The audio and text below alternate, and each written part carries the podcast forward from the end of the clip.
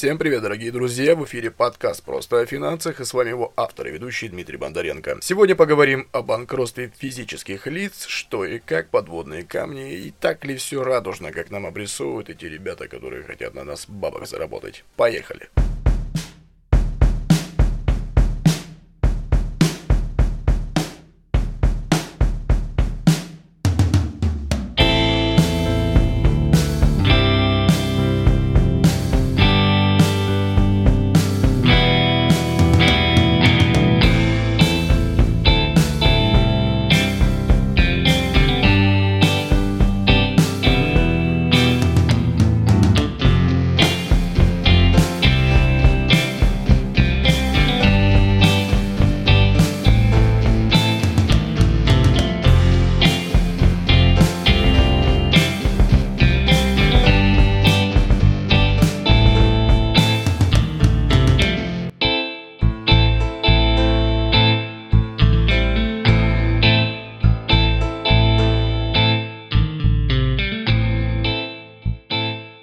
gusto. Тебя опять забыл, блин, да сколько можно?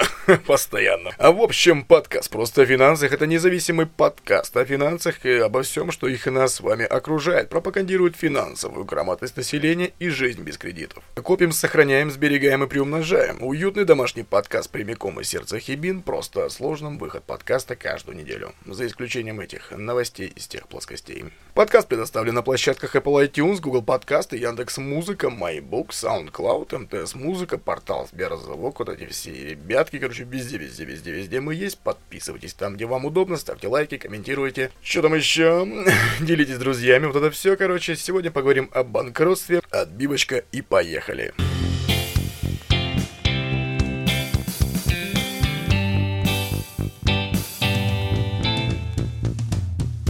простит меня девушка, которая написала это сообщение на стене в группе ВКонтакте. Кстати, ссылочку я оставлю. Кому надо, почитайте, поизучайте, вдруг пригодится. Но как-то я там полазил, что-то не очень. По-моему, даже наша группа, которая так себе, да, и то информативнее.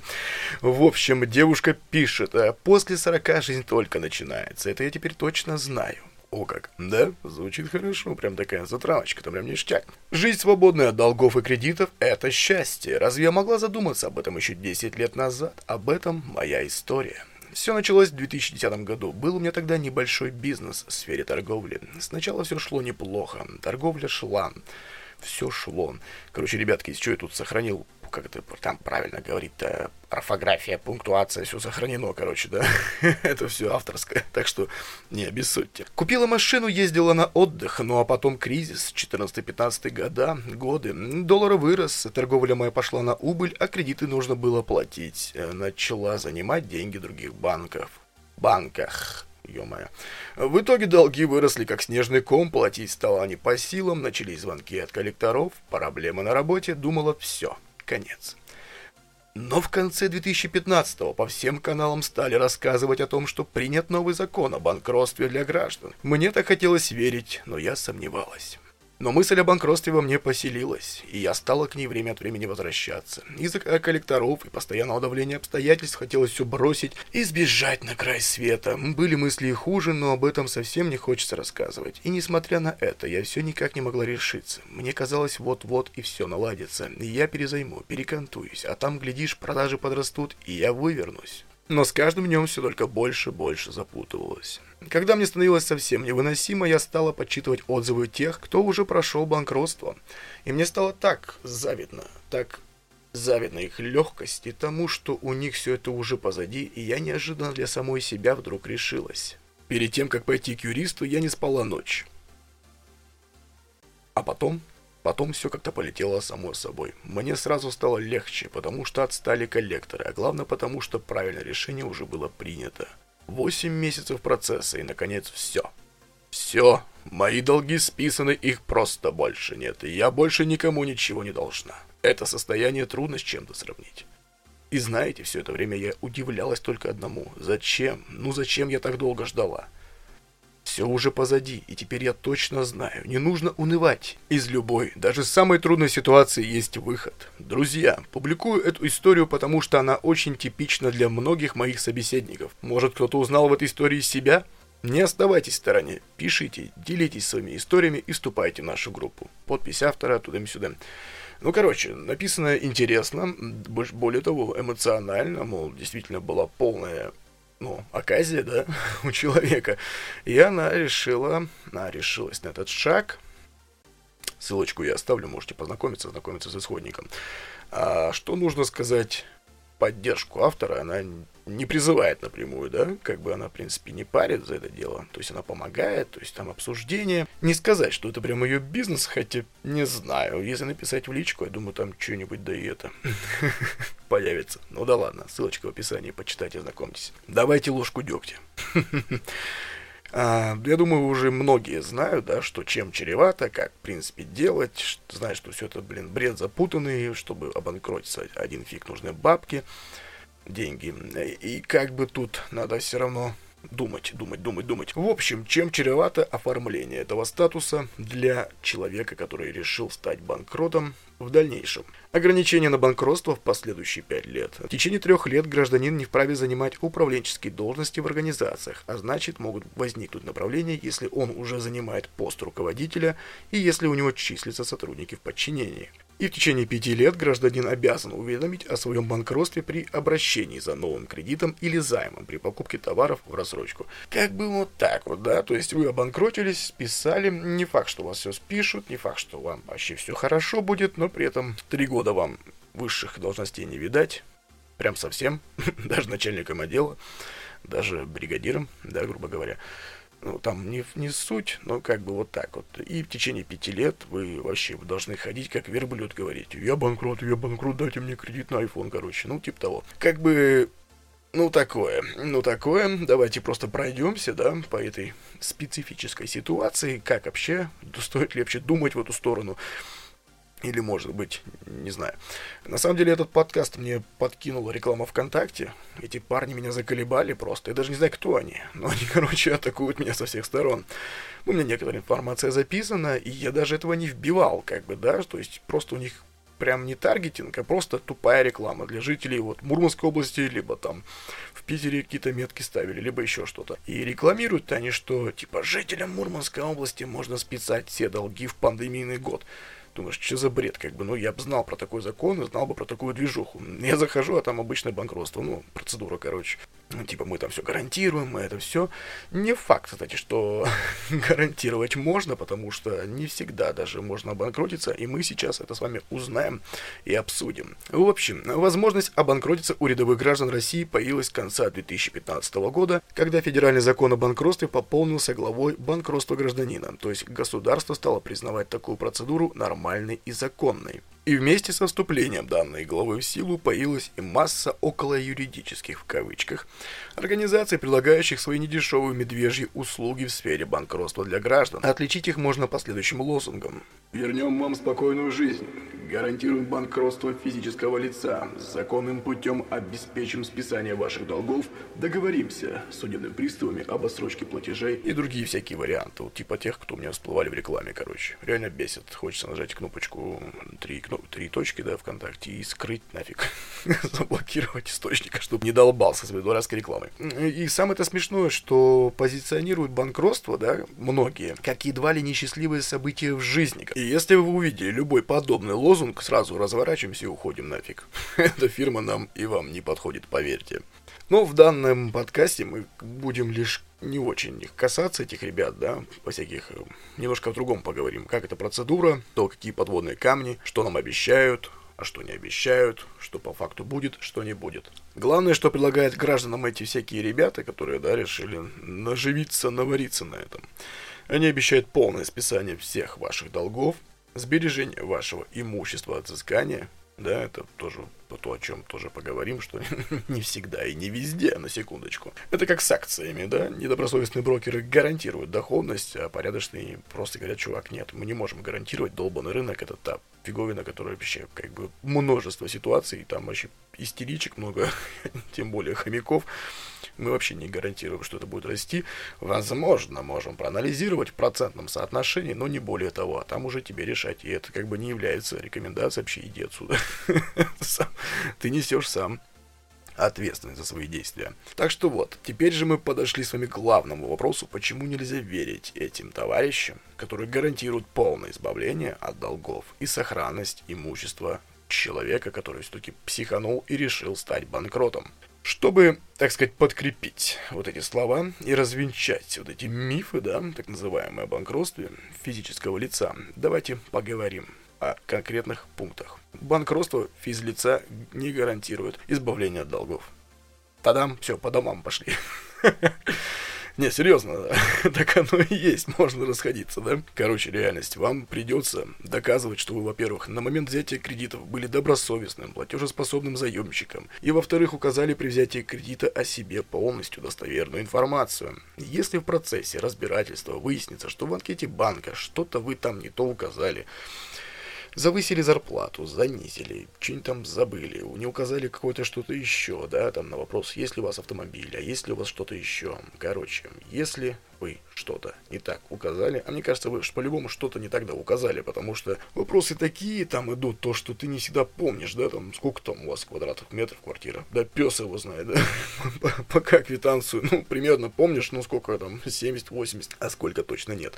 И, в общем, короче, если вот как вот в процессе разбирательства выяснится, что вы где-то да наврали в банке, умолчали, наврали, за злым умыслом, без умысла, и тут уже не важно. Вместо банкротства вам гарантируется уголовная ответственность по статье 159.1 Уголовного кодекса Российской Федерации. Это мошенничество в сфере кредитования. И само собой разумеется, что освобождение от долгов вам уже не видать, а вместо этого вы рискуете отправиться в исправительную колонию или на исправительные работы. Хе-хе.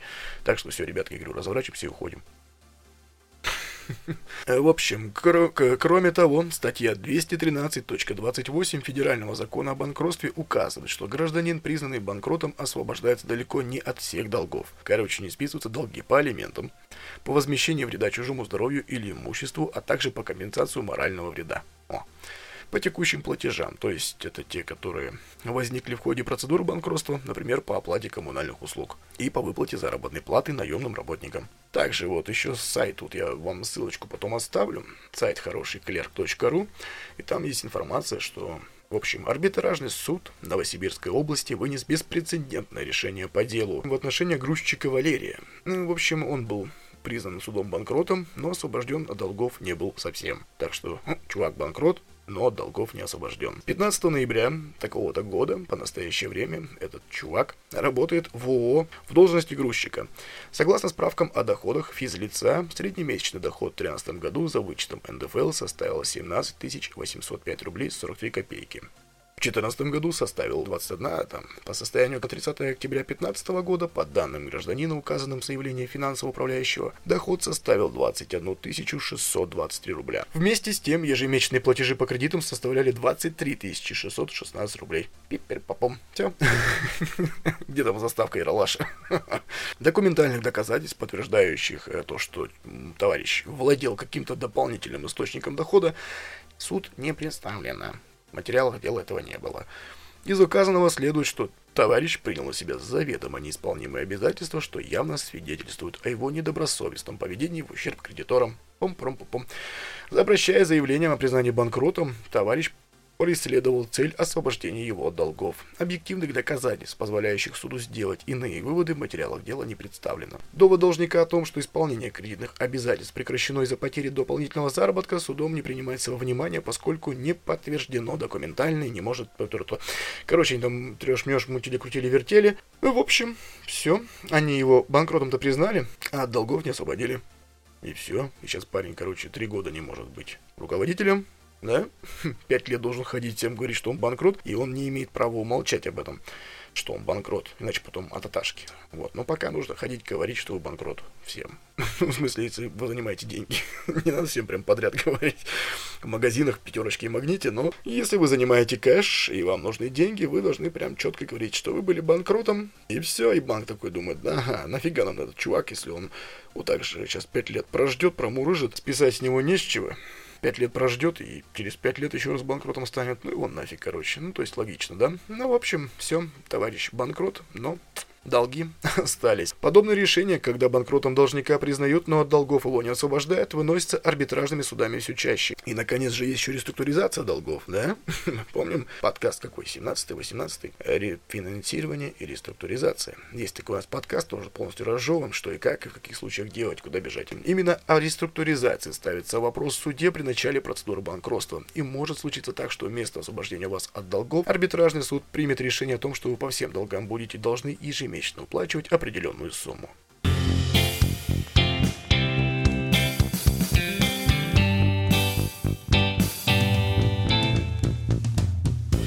Самое любопытное и забавное, что скрыть свои доходы у вас не получится, потому что за всей этой движухой будет следить финансовый управляющий, тот парень, которого вы наймете за ваши же деньги. И он будет вас просто сливать как не в себя, просто пау, и хорошо, и хорошо, и поехали. Такой плохой коп, да, который за ваши же деньги просто вас будет сливать. Переходим ко второй ситуации, то, что процедура банкротства обходится недорого.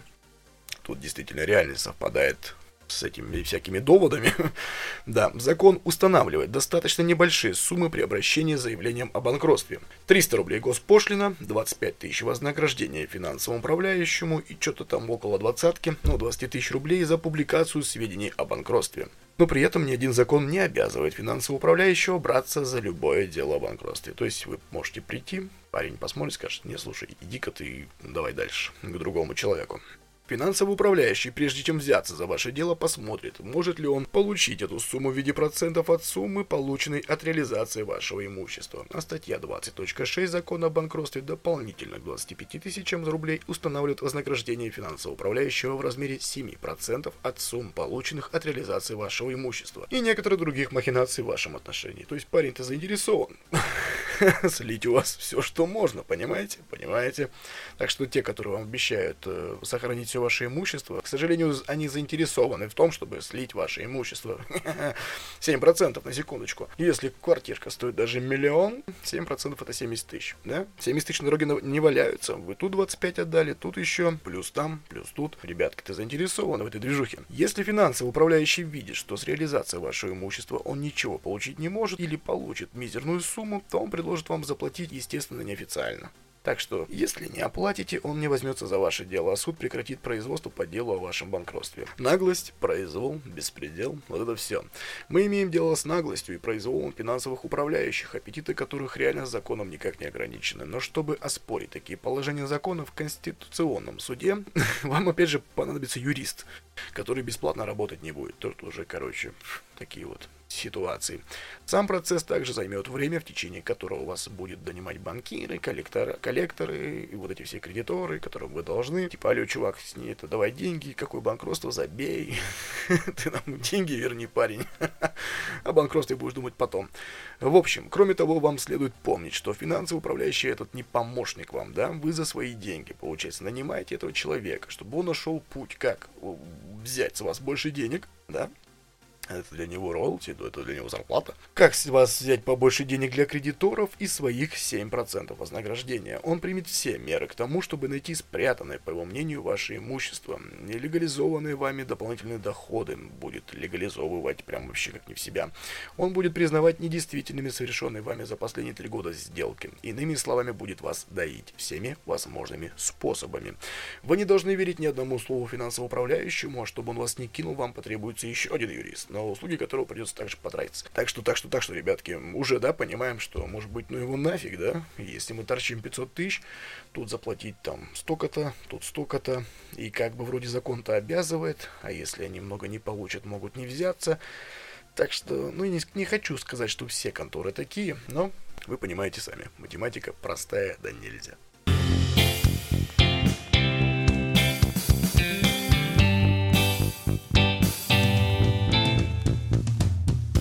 Третий момент – то, что банкротство обезопасит имущество должника. На самом деле, в статье 446 Гражданского процессуального кодекса Российской Федерации приведен исчерпывающий перечень имущества, на которое я сейчас, ну, не буду, да, перечислять, но на него может быть обращено взыскание. Кому интересно, статья 446 ГПК РФ.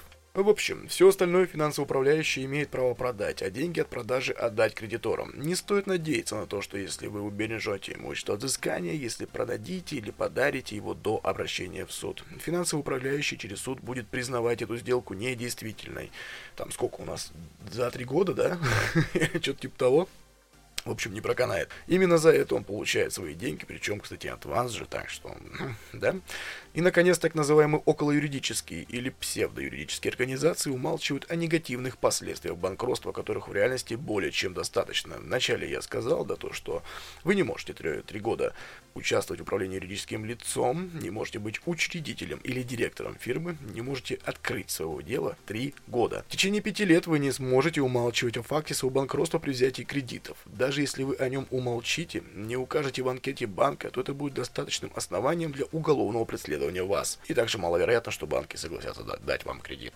Данные о вашем банкротстве будут доступны во многих открытых источниках, на сайте арбитражного суда и так называемом реестре банкротов. Любой желающий может получить информацию о вашем банкротстве буквально за 2-3 минуты. За любые услуги вам также придется быть готовым нести 100% предоплату, поскольку доверять вам вряд ли будут. Не факт, что вас перестанут беспокоить наглые коллекторы. Да, тем, что они будут вас беспокоить, они будут нарушать закон. Но когда их закон на самом деле останавливал, они же коллекторы. Чтобы их остановить, вам придется сначала расшевелить проверить правоохранительные органы судебных приставов именно, потому что с 1 января 2017 года, 2017, они подконтрольны этим ФССП ну, Федеральной службе судебных приставов. Также полицию. Если вам за долги отключили коммунальные услуги, ваше банкротство не является основанием для того, чтобы их вам снова подключили. Закон просто не обязывает коммунальщиков этого делать. Они все равно будут требовать от вас оплаты всей задолженности, пока вы не оплатите, ничего вам не подключат. Итак, если вы решились на банкротство, стоит 200 раз подумать, нужна ли вам эта процедура и выгодна ли она вам напрямую. Насколько негативны могут конкретно для вас оказаться последствия. Сможете ли вы оплатить вообще эту процедуру? Потянете ли вы? Может проще будет пустить эти деньги на погашение долгов? Не окажется ли так, что вы впустую потратите свой кэш? Ну и на самом деле стоит ли доверять той конторе, которой собираетесь обратиться? И в заключение хочется напомнить, что банкротство – это крайняя мера и не ко всем ситуациям подходящая, и столь выгодная, как рекламируют ее не слишком добропорядочные конторы. И в конце подкаста хотелось бы добавить про кредитную амнистию. В последнее время, последнее время у нас по СМИ, в новостях фигурирует тоже такой типа кредитная амнистия в 21 и в 22 году. Что это такое вообще, да? Кредитная амнистия. Кредитная амнистия это списание задолженности человека, который потерял возможность выплачивать обязательства. В России она частично возможна в рамках процедуры банкротства, при которой гражданина признают финансово несостоятельным. Но при банкротстве списать могут не все и не полностью, поэтому мы и говорим о частичной возможности. В 2020 году в закон 127 ФЗ о банкротстве внесли изменения, которые позволяют признать человека банкротом во внесудебном порядке. Это упрощает процедуру освобождения от обязательств, но она по-прежнему сопряжена с рядом ограничений и сложностей. Об этом стоит помнить всегда. Амнистируют только людей, которые доказанно не имеют возможности справиться с кредитом другим способом. Это значит, что если человек может платить, а от выплат отказывается только по собственному желанию, то признать его несостоятельной у него не получится. Нужно соответствовать и другим обязательствам. Размер задолженности от 50 до 500 тысяч, возможность доказать свою финансовую несостоятельность, отсутствие умысла не платить, все это порой требует дорогостоящего обращения к юристам. Впрочем, СМИ поговаривают про закон об амнистии в 2021 году, который позволит списать задолженности без банкротства. Но пока что это информация на уровне слухов.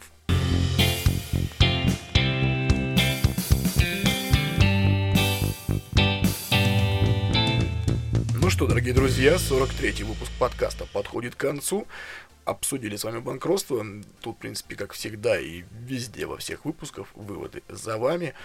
Надо ли оно или нет, и что за бред, и вообще что за дичь, да? Кто на это согласится? Но может быть, на самом деле, есть ситуации, когда банкротство это все крайняя мера, без нее уже дальше нельзя. У человека ни кола, двора, вот это все, ну как бы да, может быть. Но опять-таки за него не все, возьм, не все возьмутся, потому что управляющие вот эти финансовые, они, как вы поняли, как мы узнали, что они живут за кэш, за процент от реализованного имущества.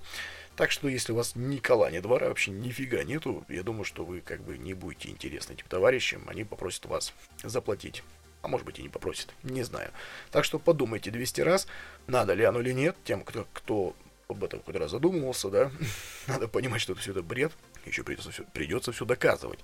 Так что, так что все. При выпуске подкаста использовались материалы сайта 93однерки.ру, сайта clerk.ru, сайта ВКонтакте, ну, социальной сети. Все ссылочки в описании, гиперссылки, все нормально, кликабельно, проходите, изучайте, почитайте. Статьи также продублирую. Реестр банкротов гуглится спокойно, найдете без труда. Кому вдруг интересно, знайте об этом, что есть такая что есть такой реестр, и вдруг там кто-то из ваших контрагентов, да? Так что посмотрите, погуглите, поизучайте, что это и как это. Ну все, а мы с вами прощаемся до следующего воскресенья. Экспериментальный выход а, новостей из тех же плоскостей был признан удачным. Пока возьмем передышку, перерывчик, посмотрим, что и как. Но не исключено, что в будущем они вернутся. Может быть, не в ежедневном формате, а как- как-нибудь через денек. Я с вами прощаюсь. Подкаст «Просто о финансах», 43 выпуск, подходит к концу. Берегите себя, своих близких, свои финансы. Ну все, пока-пока.